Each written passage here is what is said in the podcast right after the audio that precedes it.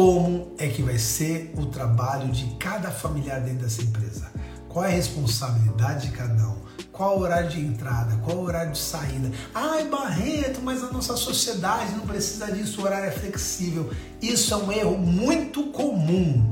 Estando na empresa, ah, eu apareço quando dá. Isso não existe, velho. Tenta ter um horário disciplinado. Você tem uma certa flexibilidade? Até tem. Só que toma cuidado para essa flexibilidade que é a exceção, né? Falando, não, agora eu vou sair aqui fazer tal coisa, não virar regra.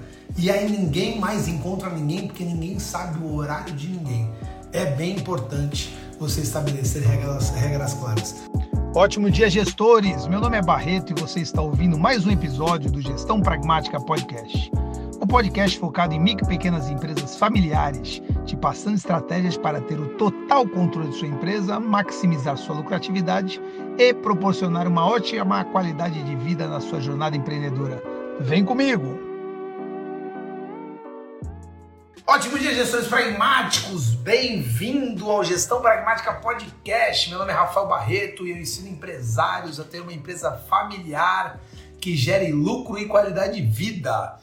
E hoje gente vai falar sobre os 10 mandamentos de uma empresa familiar. Né? Então, aqui já entrou um pessoalzinho que trabalha com empresa familiar, aí a Camila, que trabalha com seu esposo fazendo meditações aí para criançada, uma aluna aí do nosso curso na metodologia gestão, gestão pragmática.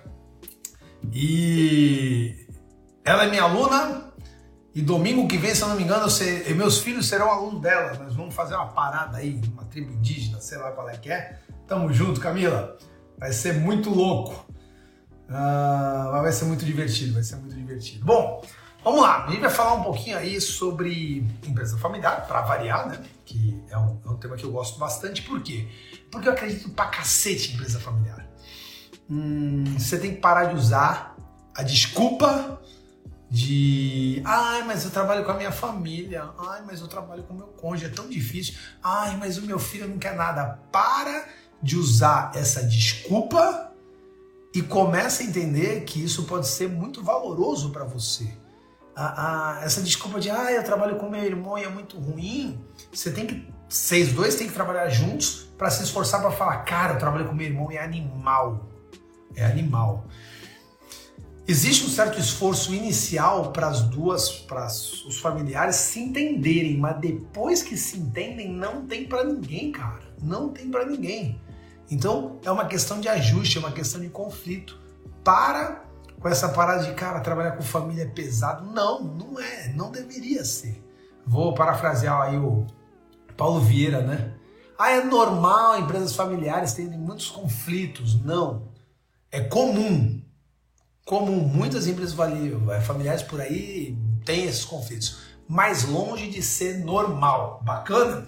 Então, sim, você consegue ter uma empresa familiar com lucro e qualidade de vida para todo o pessoal da família ali. Você consegue fazer isso. Bacana? Vou aproveitar aqui e pedir para vocês compartilharem esse vídeo, porque, galera, desde 2011, 2012 que eu estou trabalhando com gestão empresarial uh, e, e, a gente já mudou a vida de bastante gente, cara. A gente vai conversar com bastante gente em fevereiro, inclusive, pessoas as quais chegaram na minha mesa chorando, querendo fechar a empresa e hoje tem uma empresa sadia, valiosa que vive da empresa, toda a família vive da empresa. Pessoas que chegaram querendo que a gente salvasse a empresa e a gente fechou a empresa e, e foi a melhor coisa que aconteceu com eles. Então, pouco compartilha esse, esse conteúdo com seus colegas empresários, porque é, é, tem bastante caldo aqui, o qual, às vezes, uma dica, um, um, toque para ele pode fazer toda a mudança na empresa dele, gerando lucro, gerando qualidade de vida para todos os familiares, tá? Então, hum, cara, eu falo muito de empresa familiar, eu gosto desse tema, mas tem gente que tem urticária sobre esse assunto. Vocês já sabem a minha história, eu mesmo já tive problemas com familiares em empresa familiar, a gente quebrou algumas vezes, é, é, mas a gente precisa arriscar e precisa evoluir. E graças a Deus é, evoluímos a ponto de hoje eu ter uma empresa familiar onde os dois sobrinhos trabalham comigo. O Renan e o Ricardo, e meu irmão, não tem ninguém melhor para estar tá no lugar do que os dois. Não tem ninguém melhor para estar tá no lugar que os dois estão do que os dois. Eu não troco os meus familiares dentro da minha empresa uh, por ninguém. E quando aparece uma nova vaga, eu dou uma olhada nos meus familiares, mas não em quem está precisando, tipo um processo seletivo. Porque, cara, vamos combinar, você não aceita indicação? Você aceita indicação por aí, por que não de repente aceitar uma indicação tua mesmo da tua própria família? Desde que seja um processo seletivo estruturado. Então, tem bastante coisa bacana aí, eu gosto. E parafraseando com o Padre Washington, eu gosto e gosto muito, hein? Mas após a resolução de alguns conflitos, empresa familiar é maravilhoso. Você tem que saber duas coisas, na verdade. Você tem que primeiro resolucionar, resolucionar alguns conflitos e saber que alguns outros conflitos não terão resolução. Por quê? Porque é família e às vezes vai rolar um conflito outro e conflito é bom. Conflito é bom. O que não é bom é guerra, discussão, tiro, porrada e bomba. Mas conflito sim é bom, conflito é interessante, tem bastante coisa para você tirar disso.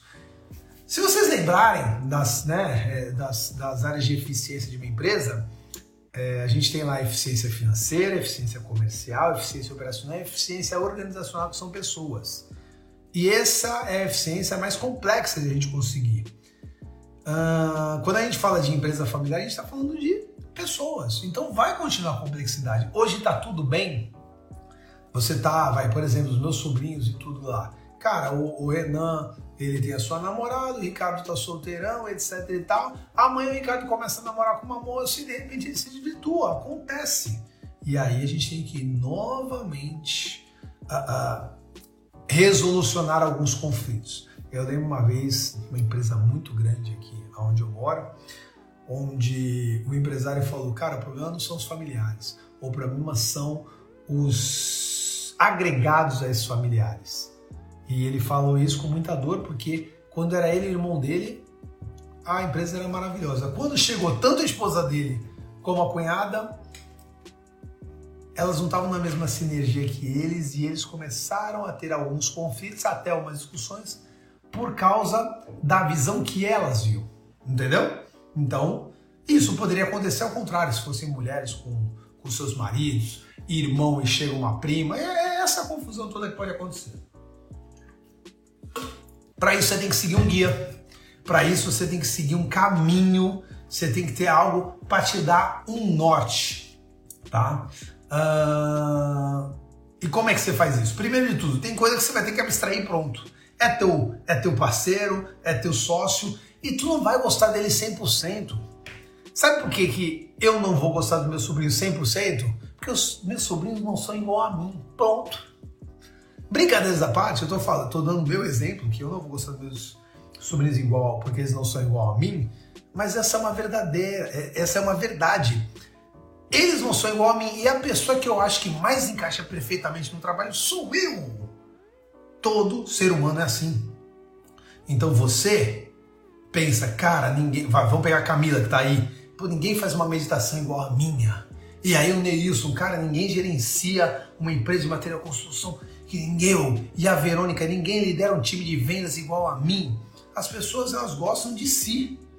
E cada pessoa vai ser diferente. Você vai ter conflito com o seu filho, com a sua esposa, com o seu pai, com a sua mãe, com o seu colaborador, com o seu irmão. Então, tem coisas que você tem que abstrair, ponto. Até porque muitas coisas as pessoas abstraem de você, certo?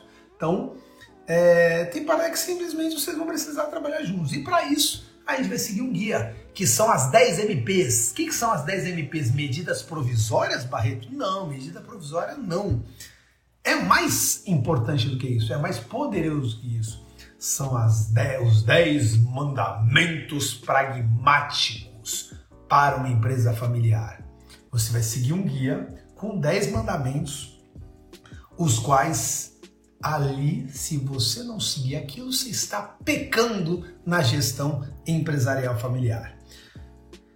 E o que, que é legal? No início, isso vai começar como um quadrinho da tua empresa, como um protetor de tela, como algo que você vai olhar de vez em quando, Mas, se você fizer de maneira adequada, isso vai começar a permear dentro da sua empresa.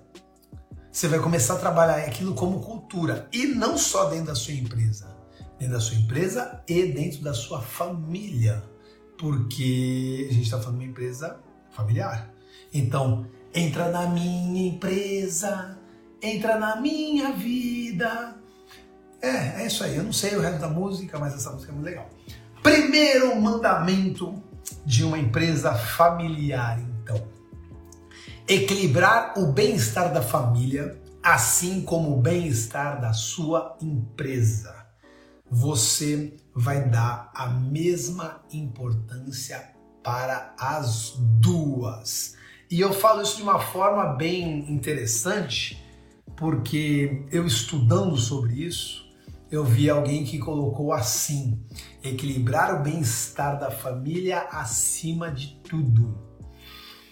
E eu discordo. E por que que eu discordo? A partir do momento que você coloca equilibrar o bem-estar da família acima de tudo e é um mandamento, você simplesmente vai priorizar sempre o bem-estar da sua família, aconteça o que acontecer. E vamos falar de um exemplo catastrófico, sei lá, uma coisa louca. Ah, seu filho tá deprimido porque ele tá sem carrinho. Você vai lá, pega o dinheiro do caixa da empresa e compra o carrinho, porque você entendeu que priorizar o bem-estar da família acima de tudo. Não, não é assim. Primeiro que comprar um carrinho para dar pro seu filho que tá chateadinho não vai, não é priorizar o bem-estar da família, isso é muito mais profundo. Mas alguém pode entender assim. Alguém pode entender de, poxa, família acima de tudo. E veja bem, família acima de tudo, você sabe que uma das cinco forças que a gente fala na metodologia de gestão pragmática, inclusive é uma das primeiras aulas do nosso curso, é das cinco forças, que é força de saúde, você tem que estar forte de saúde, força de cabeça, você tem que estar bem mentalmente, força de bolso, você tem que ter din, força espiritual, você tem que ter um contato aí com algo superior e força familiar. Então, cara, esse lance de família acima de tudo, a gente entende o quanto família é importante, mas a tua empresa é tão importante quanto a tua família. Muitas das vezes, se Deus nos ajudar, vai ser a empresa que vai que será o sustento da tua família. E eu também não coloquei aqui é, priorizar o bem-estar da empresa acima de tudo. Eu estou dizendo para você equilibrar o bem-estar da sua família, assim como o bem-estar da sua empresa. São dois filhos que você tem ali e você e, e, cara, eu adoro fazer essa comparação com filhos, por quê? Porque eu tenho o Theo e Gael ali, né? São gêmeos e sempre que eu tô dando um agrado para um, e quando eu falo agrado, às vezes é um abraço que eu dei para um, eu olho para o outro, às vezes o outro tá me olhando. Eu na hora falo, cara, assim que eu sair desse abraço, eu tenho que abraçar aquele, até com medo de, sabe? criar alguma coisa na cabeça deles, etc e tal. E eu sei que é maluco isso da minha cabeça, ou não, mas eu tenho isso. E eu faço muito essa comparação, cara, então eu tenho que olhar como é que tá minha empresa. Pô, minha empresa tá voando. E a minha família? Minha família tá zoada porque eu não apareço mais em casa, eu tô ausente. Pô, não tá certo. Como é que tá minha família? Pô, minha família tá animal, velho. A gente se encontra e começa a cantar. Família E, família A, família. É mó legal. Chega na empresa, a malandra da empresa tá bagunçada, porque todos os sócios são familiares, só querem saber da festa. Tá errado também. Então, você tem que equilibrar o bem-estar da família e como você mede isso? Quais são os instrumentos de medição disso? Como é que tá a comunicação? Você continua amando a sua família? Você percebe que a sua família continua te amando?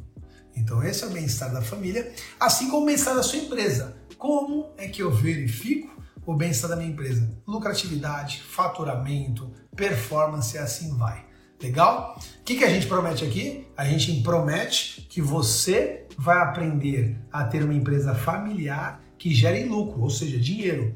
Olha uma coisa importante para o bem-estar empresarial e também te gere o que? Qualidade de vida. Olha que coisa importante para o bem-estar da sua família. Então, primeiro mandamento: equilibrar o bem-estar da família, assim como o bem-estar da sua empresa. Se você já tem isso em mente, você vai ser um tipo de um juiz.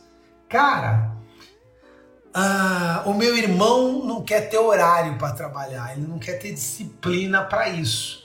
E para ele vai ser mó boi, porque ele vai poder cuidar da família dele, vai equilibrar bem a harmonia entre a nossa família. A empresa tem condições de ter um sócio ou um funcionário que não tem horário para entrar e para sair, que ele não tem essa disciplina? Provavelmente não. Então existe um desequilíbrio aí, né? Priorizando o bem-estar da família e não priorizando o bem-estar da empresa. Você, como juiz, vai falar: tá errado isso aí. E vamos organizar, porque queremos chegar nesse equilíbrio, nessa homeostase, digamos assim. Esse é o primeiro momento, primeiro mandamento. Segundo mandamento, então, comunicar-se efetivamente entre os membros da família e da empresa. Se tem uma coisa legal, onde eu vi a Lidiane estava aí, não sei se ela ainda está. É, eu acho que a primeira vez que eu comecei a, a, a, a, evidenciar cada vez mais isso foi lá na BB Kids, empresa da nossa aluna Lidiane. A Lidiane fez com a gente o curso em 2019, acho, 2019, curso consultoria, e assim foi. Uh, eu, eu usei bastante isso. Comunicar-se efetivamente entre os membros da família e da empresa. Galera, não tem nada melhor no mundo que comunicação clara. Comunicação clara. Você não precisa ser ofensivo, mas você tem que ter uma comunicação clara. Comunicação clara, o que quer dizer isso, Barreto? Se tem uma pessoa que não está performando na tua empresa e é provável que você demita, você chama ela para uma conversa e fala: olha, você não está atingindo a expectativa da empresa. Se isso continuar, você não ficará na empresa. Você não está ameaçando, você não está viajando, você não está dando toque, você está tendo uma comunicação clara com a pessoa. Então é importante você ter comunicações claras. A pessoa te pede um aumento ou ela vai para uma outra empresa. Você gostaria muito que ela ficasse, mas você não tem condições de, de ajustar o salário dela agora e não sabe se vai ter condições daqui a três meses. Ao invés de você falar, fica aí que as coisas vão melhorar e daqui a três meses ela já perdeu a oportunidade, você fala, respeito muito a sua decisão, eu gostaria muito que você ficasse, eu não posso te remunerar de acordo agora e eu posso te prometer apenas uma coisa. Eu posso estudar a possibilidade daqui a três meses, mas eu não sei se eu consigo. Mas é, é honesto isso, que você vai realmente em três meses estudar? É, é honesto. Então tá bom. Aí a pessoa fala, pô, não posso esperar. Ou só posso ficar se for garantido. Então, eu, eu posso garantir agora? Não, não posso. Então, olha, então, então de repente, três meses, daqui a três meses, de repente eu te ligo novamente. Você precisa ter uma comunicação clara com seus membros da família e da empresa. E acontece uma coisa muito louca, as pessoas que pecam nesse segundo mandamento, que é para não ofender, elas mentem. Para não, principalmente membros da família, para não ofender, elas mentem. Para não ofender, elas omitem. E é uma coisa muito louca, porque quando a pessoa descobre a, a real, a verdade, a pessoa fica mais ofendida do que antes. Então, olha, sei lá, tem três sócios. Fala assim, ó, vamos pegar mil reais a mais de prolabore, mas não vamos falar nada disso pro nosso irmão. Meu irmão, nosso irmão vai ficar sentido, etc e tal. O cara está mentindo uma informação importantíssima. Que, inclusive, é desonesto. Então, comunicação clara. Se tem algo que não está te agradando, você comunica claramente. Se tem algo que está te agradando, também comunica. Uh, isso é muito legal. Galera, eu já, eu já tive problemas não sérios, mas problemas desconfortáveis por causa de falta de comunicação clara, de omissão, de, de erros, de, de, de, de pequenas mentiras. Sabe aquela mentira inofensiva? E aí, para mim, não me agrada e dentro da metodologia pragmática não pode existir. Esse é o segundo mandamento da nossa, dos nossos mandamentos pragmáticos. Terceiro, estabelecer regras claras, indicadores e procedimentos para tomar de decisões. O que quer dizer esse palavrão todo? Regras claras. Como é que vai ser o trabalho de cada familiar dentro dessa empresa? Qual é a responsabilidade de cada um? Qual o horário de entrada? Qual o horário de saída? Ai, Barreto, mas a nossa sociedade não precisa disso, o horário é flexível. Isso é um erro muito comum. Processando na empresa, eu apareço quando dá, isso não existe, velho. Tenta ter um horário disciplinado. Você tem uma certa flexibilidade? Até tem. Só que toma cuidado para essa flexibilidade que é a exceção, né? Falando, sair aqui fazer tal coisa, não virar regra. E aí ninguém mais encontra ninguém porque ninguém sabe o horário de ninguém. É bem importante você estabelecer regras, regras claras. Vocês sabem do grupo Wizard, né? O qual eu estou envolvido aqui no litoral. Então, dentro do grupo tem seis escolas uh, e somos quatro sócios. Sabe quando a coisa começou a melhorar? Quando a gente colocou a Marina de CEO. Porque eram quatro sócios, a gente nunca sabia quem ia estar lá na empresa, e aí eu falava uma coisa de manhã, a Marina falava outra de tarde, e a gente não se encontrava, etc. Daqui a pouco a gente falou, pediu para parar, bum, bum, parou, sentou os quatro, falei, galera, Marina CEO. Hoje, quem manda na parada toda é a Marina, acabou. A regra tá clara. Barreto, o que, que tu acha disso? Eu posso até achar, eu posso até dar uma dica, mas eu faço mais um suporte de consultor da Marina do que de líder propriamente dito. Então, regras claras é esse ponto, estabelecer as regras. Indicadores. Vocês sabem que eu sou apaixonado por indicadores. Tá? Inclusive, eu vou tatuar aqui indicadores. Ah, onde são os instrumentos de medição que vão fazer uma diferença na sua empresa. Hoje eu tive uma reunião com o pessoal da Calito Autopeças, né? Então teve lá o Luciano, a Débora, a Verônica, a Kátia e alunos da Metodologia Gestão Pragmática, né? Começaram conosco no, no curso ano passado. E, cara, eles estão, nas, na, eles estão na construção de indicadores. A gente fala muito sobre isso, né? Começa com a construção de indicadores, depois a gente coloca metas para esses indicadores e, quem sabe, numa terceira etapa, a gente coloca remuneração variável em cima das metas desses indicadores. Essa construção está aí ao longo dos seis meses já de construção de indicadores e a gente está conseguindo ter tomadas de decisão em cima desses indicadores. Então é uma coisa muito bacana. E ficar falando mal de você lá, em Otávio? Fiquei sabendo que você foi lá, meu parceiro. Tamo junto. Então você tem que ter indicadores claros, porque fica até mais fácil você conseguir bater a segunda, o segundo mandamento, que é comunicar-se efetivamente com indicadores, fica muito mais fácil. E dentro da, do, do mandamento 3, né, que a gente fala que é estabelecer regras claras, indicadores e procedimentos, Procedimento é como eu vou fazer a parada toda. Então, procedimentos, eles, é, é, ele é um, é um processo documentado uh, de boas práticas. Então, caramba, de repente eu tenho um padeiro que faz um pão melhor e mais rápido que o outro padeiro. Eu vou documentar o processo desse cara, transformar ele em procedimento, para que eu consiga passar para o padeiro número 2 e ele também adote essa boa prática para melhorar a produção dele deixando com mais qualidade e mais rápida. Esses são os procedimentos. Então você tem regras claras, indicadores e procedimentos para tomar decisões. É para isso que você vai ter tudo isso. Você não vai ter tudo isso para ficar bonito na parede. Nossa, olha que gráfico lindo em 3D. Eu quero, quero que você exploda o gráfico 3D. Eu quero, inclusive eu nem sou um cara de gráfico, mas eu não sou um cara de gráfico, eu não sou visual.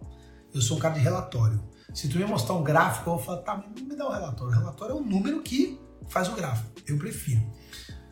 Mas o mais importante, se tu vai usar gráfico ou se tu vai usar relatório, é o que, que tu vai fazer com essa desgraça para tomar decisão. Mandamento pragmático número 3: estabelecer regras claras, indicadores e procedimentos para tomadas de decisões. Quarto, que eu adoro, desenvolver um plano de sucessão claro. Galera, tempos atrás eu ouvi essa frase e cara, tu acredita que eu fui atrás disso? Eu fui atrás disso. Alguém falava: para você viver para sempre, você precisa plantar uma árvore, escrever um livro e ter um filho. Eu já plantei algumas aves, plantei algumas árvores. Plantar algumas aves é embaçado, né, Bahia?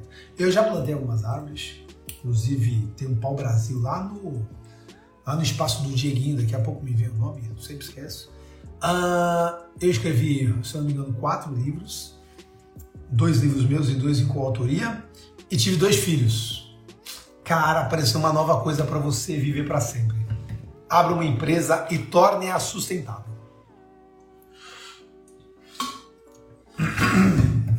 Galera, eu tenho a vaidade, não sei se é a vaidade, se é a missão, se é o propósito de que as minhas empresas elas continuem após do Barretinho ir embora dessa para uma melhor. Eu tenho essa vaidade, essa missão, esse propósito de continuar, uh, que alguém continue o meu legado. Hoje a gente tem 11 empresas no grupo e acredito que grande parte delas eu já sei quem serão os sucessores. Então eu tenho nesse plantel de sucessores, eu tenho Renan, eu tenho Ricardo, eu tenho Theo e tenho Gael. É, quer plano de sucessão mais claro do que esse? Eu estou com 43 anos, eu acho que eu tenho muita lenha para queimar. Eu acho que eu trabalho, ainda de trabalho, tem mais de 30 anos. Mas o Renan, ele já está sendo meu, meu cena para o regime sucessório, caso ele queira. Vamos deixar isso bem claro. O Ricardo já tá no bico da agulha, eu não sei nem se o Ricardo sabe, mas ele tá no bico da agulha. E Theo e Gael, ah. Eu treino esses caras desde os meses de idade para um dia se tornarem sucessores, se tornarem sucessores, caso eles queiram. Caso eles queiram. Eu falo bastante que um plano de sucessão bem desenvolvido ele leva de 5 a 10 anos. E quanto mais tempo, melhor o plano de sucessão, igual vinho. Uh, Pensa nisso, cara. Quem vai ficar na tua empresa quando você não tiver mais capaz de ficar à frente? Ou quando você não quiser mais? Flávio Augusto Silva já fala: tem três destinos para uma empresa. Uma delas é quebrar, que eu espero que não seja sua. Segundo é ter alguém para assumir a sucessão dos seus negócios. Terceiro é vender. É um dos três destinos. Ou você tem um sucessor, mas de repente você não tem sucessor, ninguém quer, etc e tal. Teus filhos não querem seguir o mesmo caminho e pá. Você ou encerra as atividades, não é nem quebrar, né? Vamos colocar uma quarta aí. Você encerra as atividades. Ou então você vende. Eu não quero quebrar, eu não quero encerrar as atividades. Eu gostaria muito que tivesse a sucessão das minhas empresas para as pessoas às quais eu, eu amo. No caso, eu falei de quatro pessoas, pelo menos. Mas se nenhum dos quatro quiser, eu vendo essa bodega toda e de repente eu vou deixar para o meu legado, para os próximos, dinheiro.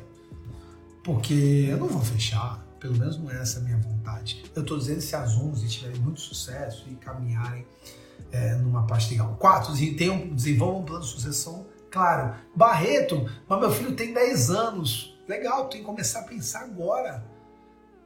Tem, tem crianças aí com 12, 13 anos aprendendo a investir, tem crianças com 16 anos gerando negócio. É... Barreto não é muito cedo? Não, não sei, também tem criança se drogando com 12, 13 anos, tem criança fazendo bobagem com 12, 13 anos. Eu acho que não é cedo não, cara. Eu acho que você não precisa alarmar, botar uma responsabilidade enorme mas é legal bater esse papo com os mais jovens. É legal bater esse papo com os mais jovens. Então desenvolva esse plano de sucessão claro uh, com seus sucessores, obviamente. Legal? E é até importante deixar isso claro, porque às vezes você tem mais um sucessor e eles ficam, e aí, quem vai ser chamado, hein? E aí, para você não arrumar um problema, você deixa isso guardado no gelo. Não, velho, vamos abrir, vamos deixar tudo claro. Uma vez chegou um testamento para mim, onde o testamento estava totalmente desequilibrado, passando grande parte para um dos, dos, dos filhos, os quais, o qual não era o mais responsável, mas era o melhor de lábio e tudo. Eu falei, pô, eu levei empresário, confidenciar isso, falei, pô, é isso mesmo, cara. É uma decisão tua, mas é isso mesmo. Eu ajudei ele a pensar, ele reformulou esse testamento, tá? Quarto mandamento, desenvolver um plano de sucessão claro. Quinto, adoro também, manter uma separação clara entre vida pessoal e vida profissional. Então, de repente, se eu trabalhasse com a Bia, minha esposa, minha cônjuge, eu falei, é, aqui em casa era, oi amorzinho, delícia, gatona. Na empresa ia ser, olá, Fabiola, tudo bem com a senhorita? Brincadeiras à parte, Vida profissional é uma coisa, vida pessoal é outra. Você tem que saber separar comunicação, tratamento e também separar outras coisas que não tem, não, não diz respeito à sua família, como por exemplo dinheiro. Quantas vezes você já não ouviu que você precisa separar as finanças pessoais das profissionais? E a maioria dos micro pequenos empresários, a maioria das pessoas de empresa familiar, elas sabem disso, mas não fazem. Quando eles não sabem e não fazem, existe uma certa ignorância, a pessoa ignora o assunto. Quando elas sabem que tem que fazer e mesmo assim não fazem, aí é burrice mesmo, porque sabe quando você vai gerar lucro na tua empresa familiar, quando você é o maior problema dos custos da sua empresa? Quase nunca. E se conseguir, provavelmente é por sorte. Então, mantenha uma separação clara entre a sua vida pessoal e a sua vida profissional, tanto no âmbito de comunicação com os seus familiares, como na questão financeira, beleza? Esse é o quinto passo. Sexto, estabelecer metas e objetivos claros entre a vida pessoal e a vida profissional. Galera, já conversamos isso, sobre isso inúmeras vezes e vocês sabem que algo muito simples que faz a tua empresa crescer e, e a gente sempre fala de, du, de du, duas ou mais instituições, né? Que é um a tua pessoa jurídica. Se, você, se a tua pessoa jurídica tiver metas, ela vai crescer. Não vai ser diferente se você colocar na sua pessoa física também. E agora eu vou inventar uma terceira pessoa, a pessoa familiar, o teu âmbito familiar, também se tiver metas e objetivos. Então, coloca, estabeleça metas e objetivos claros, tanto para a empresa como para a vida pessoal. Opa, eu quero emagrecer, beleza, quantos quilos? Quero reduzir quanto de cintura? Eu quero economizar, legal, quanto por mês, quanto por ano? Cara, eu quero que minha empresa fature mais, mais quanto em porcentagem em dinheiro? Cara, eu quero fazer uma boa viagem com a minha família. Para onde? Quantos dias? Quanto custa? Envolve a família. Por quê? Porque esse é um objetivo em comum com outras pessoas. Você não pode se tornar um ditador simplesmente falando, quero para ir lá e tá acabado e você também não pode simplesmente ser uma pessoa que acata tudo.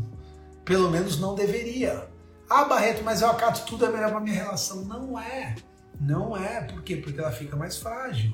Você precisa comunicar também as suas vontades, se for o caso. Então, seis, estabeleça metas e objetivos claros para a empresa e para a sua vida pessoal.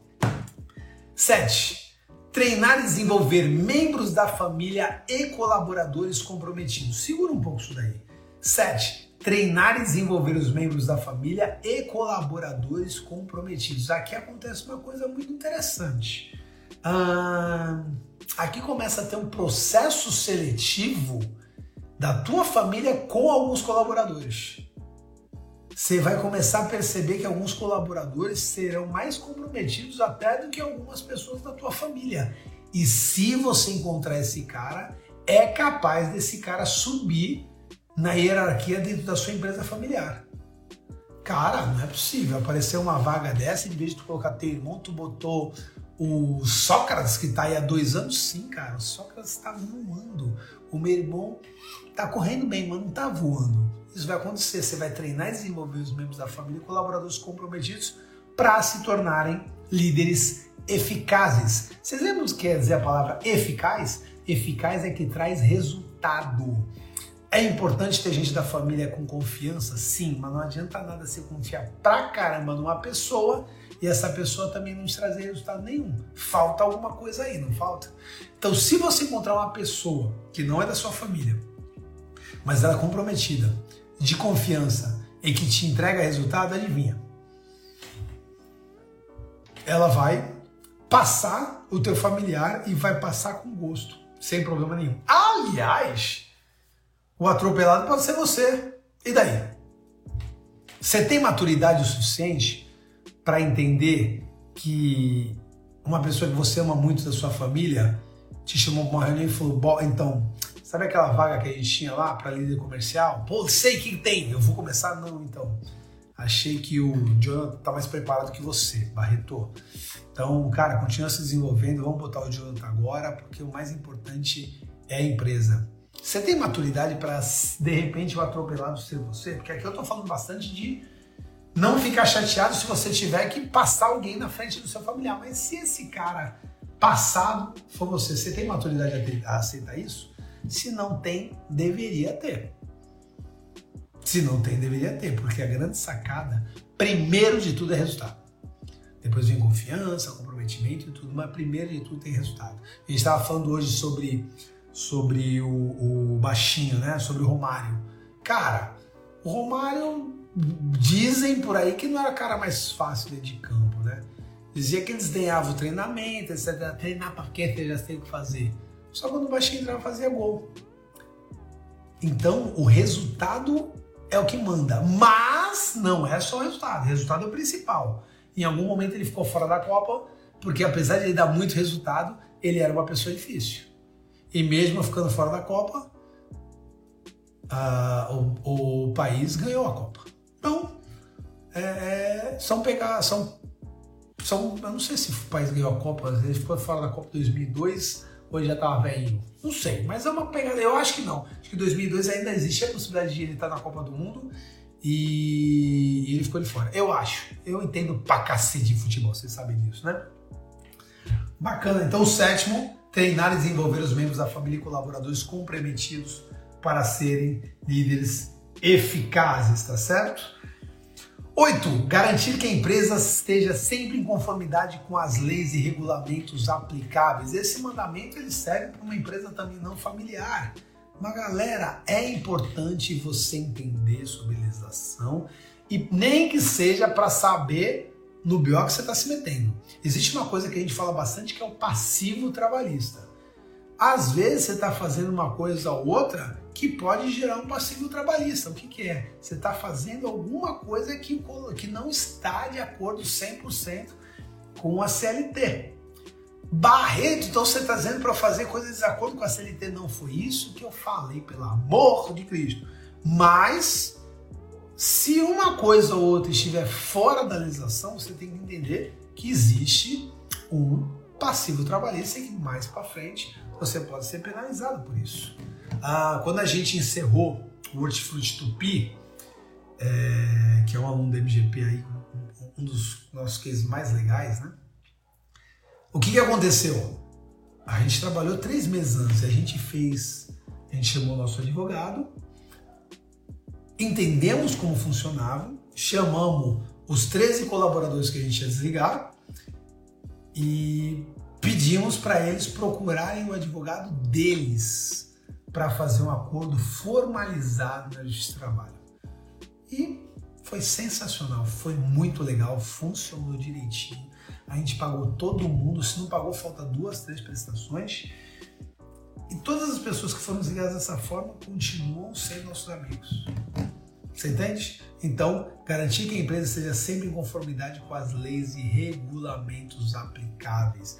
Isso funciona para todo mundo. Quando eu trabalhava em multinacional, por exemplo, como a DHL, a gente tinha que trabalhar até mesmo a, a, a, organização de saúde e segurança dentro do escritório. A partir de 100 colaboradores, você começa a ter algumas regras saúde, segurança e responsabilidade social. Então você precisa saber as normas, seja numa multinacional, seja numa microempresa e assim vai. Oito, garantir que a empresa esteja sempre em conformidade com as leis e regulamentos aplicáveis.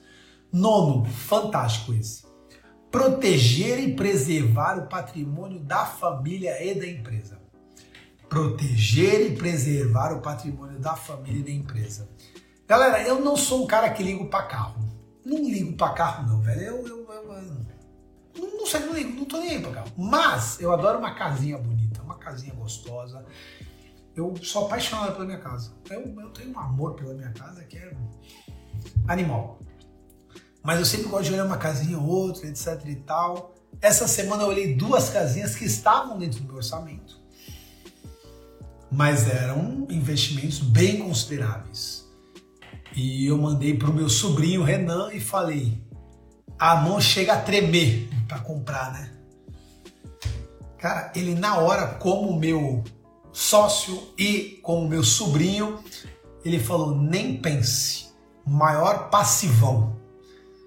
Passivão, galera, tá? É o, é o aumentativo de passivo. Passivo dentro de investimentos. É, passivo é aquele que te gera despesa, ativo é aquele que te gera receita. Olha só, eu olhei, eu gostei da casa, eu fiquei encantado por duas casas. Inclusive, uma delas foi esse vagabundo que me mandou. Eu olhei as duas casas e falei, nossa, o dedo chega a tremer.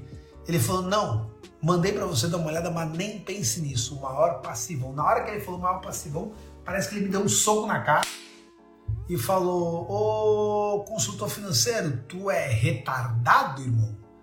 Você é o cara que fala para todo mundo trabalhar a tua meta, independência financeira, e tu tá pensando em colocar esse valor agora num passivo? Em uma frase, ele me libertou dessa parada. Eu simplesmente deletei esses links das casas e falo para Deus: Deus, bota essa casa para vender depois, daqui a 10 anos de novo. Daqui a 5 pelo menos, vai. Daqui a 5 acho que já tá bom. Mas agora ainda não é o momento proteger e preservar o patrimônio da família e da empresa. Cara, eu gosto muito desse. Quando a MGP, a Metodologia Pragmática, ela entra para garantir que a tua empresa familiar gere lucro e qualidade de vida, ela quer fazer isso, ela fará isso pela tua empresa, protegendo o teu patrimônio e protegendo, uh, protegendo e preservando o teu patrimônio da parte da tua família e da tua empresa. Quantos de vocês, alunos, já não vieram com uma ideia muito louca de falar, cara, a gente está pensando em fazer isso. E era o tal do all-in, né, cara? Vamos colocar tudo aqui. E por muitas das vezes, eu acho que 99% das vezes, a MGP é contra. Fala, não faz isso. Porque é uma, é uma aposta muito forte. Se der certo, vai ser estratosférico. Se der errado, você quebrou. E de repente não foi só a empresa que quebrou. A empresa quebrou e o familiar e o empresário também. Não é isso que a gente quer.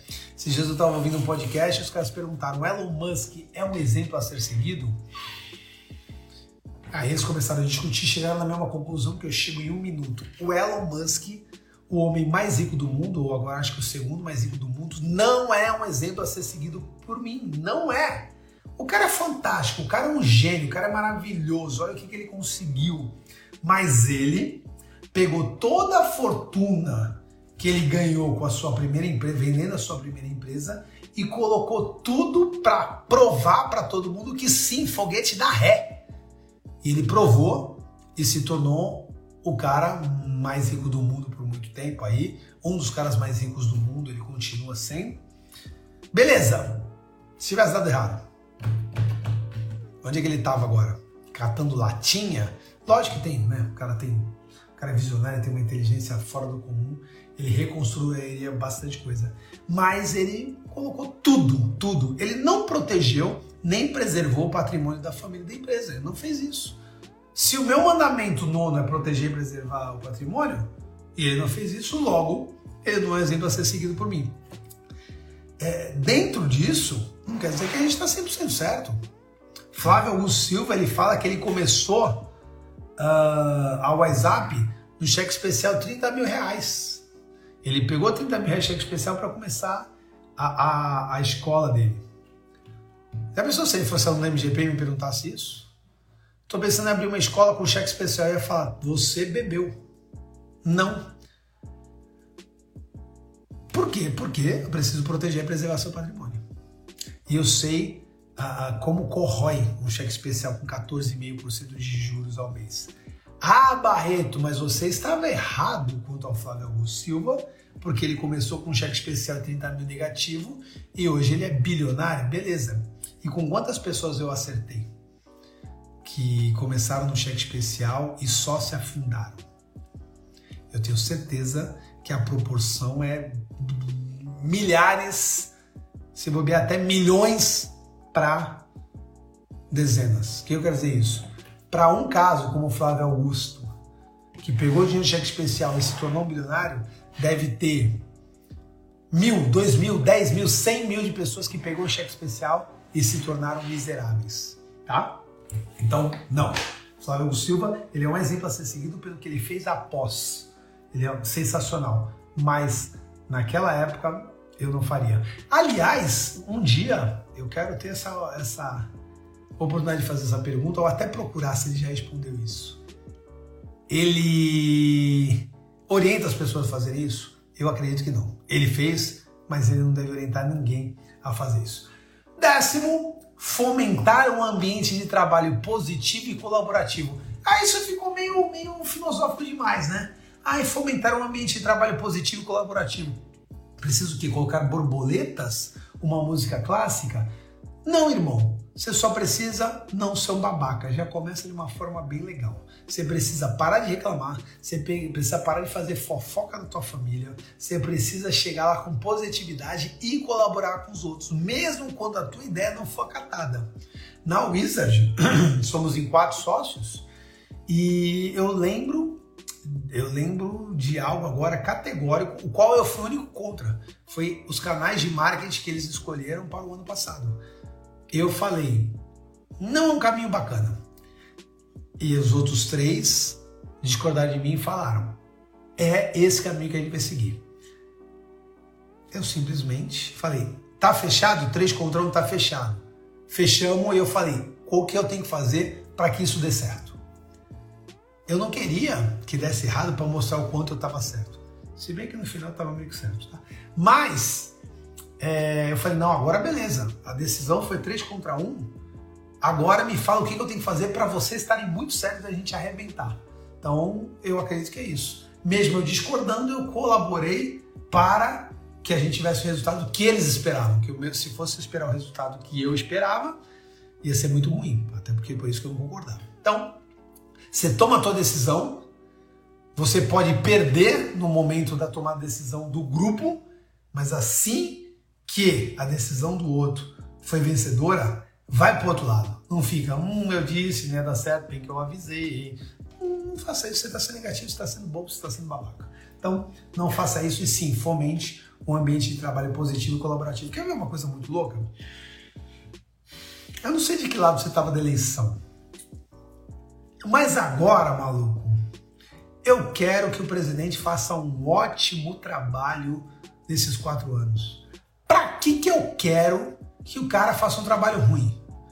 Só para Nossa Senhora, tá vendo?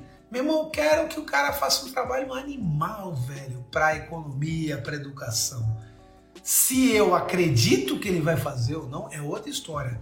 Mas eu espero, eu rezo, eu oro, eu trabalho para que sejam quatro anos fantásticos para o Brasil, seja quem está no poder. O que, que a gente tinha que fazer? Foi as eleições. Agora, mano, pau, na, pau no gato, mano. Vamos lá, vamos arrebentar.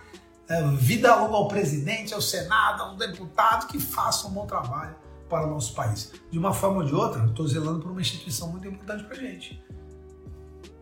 A gente está falando da nossa nação. A mesma coisa para nossa empresa, a mesma coisa para nossa família. Deu para entender? Esses são os 10 mandamentos que a gente tem numa empresa. A família quer deixar a tua empresa e a tua família melhor? Lembra disso, anota, pede pra gente que a gente manda a nossa artezinha. Um, equilibrar o bem-estar da família e o bem-estar da sua empresa. Não é priorizar um do outro, é equilibrar. Dois, comunicar-se efetivamente entre os membros da família e da empresa. Comunicação clara. Três, estabelecer regras claras, indicadores e procedimentos para a tomada de decisões pessoas têm que saber a regra antes de começar o jogo. 4. Desenvolver um plano de sucessão claro. Quem continua na empresa após os fundadores, após os sócios que estão hoje? Prepare esses caras. 5. Manter uma separação clara entre vida pessoal e vida profissional. Saiba fazer a divisão desses papéis. 6. Estabeleça metas e objetivos claros para a empresa e para a vida pessoal. Tenha metas para a tua empresa, para a tua família e para a sua pessoa. 7. Treinar e desenvolver os membros da família e colaboradores comprometidos para serem líderes eficazes. Não é porque tem alguém da sua família que esse cara vai ser o líder da sua empresa. De repente, o líder da sua empresa ele não tem o teu sangue, mas ele é muito mais preparado do que quem tem o seu sangue. 8. Garantir que a empresa esteja sempre em conformidade com as leis e regulamentos aplicáveis. Galera, segue a linha direitinho, o trem não vai pegar, vale a pena você conhecer a legislação e segui-las. 9. Proteger e preservar o patrimônio da família e da sua empresa. Cuidado para não ser um aventureiro e perder tudo que você já construiu. E 10. Fomentar um ambiente de trabalho positivo e colaborativo. Fomentar um ambiente bacana para se trabalhar, para se trabalhar dentro da empresa e para se viver com a sua família. Bacana, pessoal? É isso. Muito obrigado pelo dia de hoje. Na terça-feira, às 18h30, a gente tem aula novamente. Se eu não me engano, quarta-feira a gente tem uma live também com a Lemo Consórcios. E quinta-feira a gente tem a nossa aula novamente manda o meu perfil, compartilha o meu perfil com as pessoas que você conhece para poder ajudar. Eu recebi um testemunho essa semana de uma pessoa chorando, onde ela me fala que a empresa e o relacionamento dela está sendo dilacerado apenas por decisões erradas dos sócios. Galera, tem como mudar esse jogo. Eu tenho certeza que essa empresa e esse relacionamento vai mudar com a metodologia, eu tenho certeza absoluta. Então, compartilha com quem você puder compartilhar. Tá bom? Muito obrigado, um grande beijo e valeu, valeu, valeu!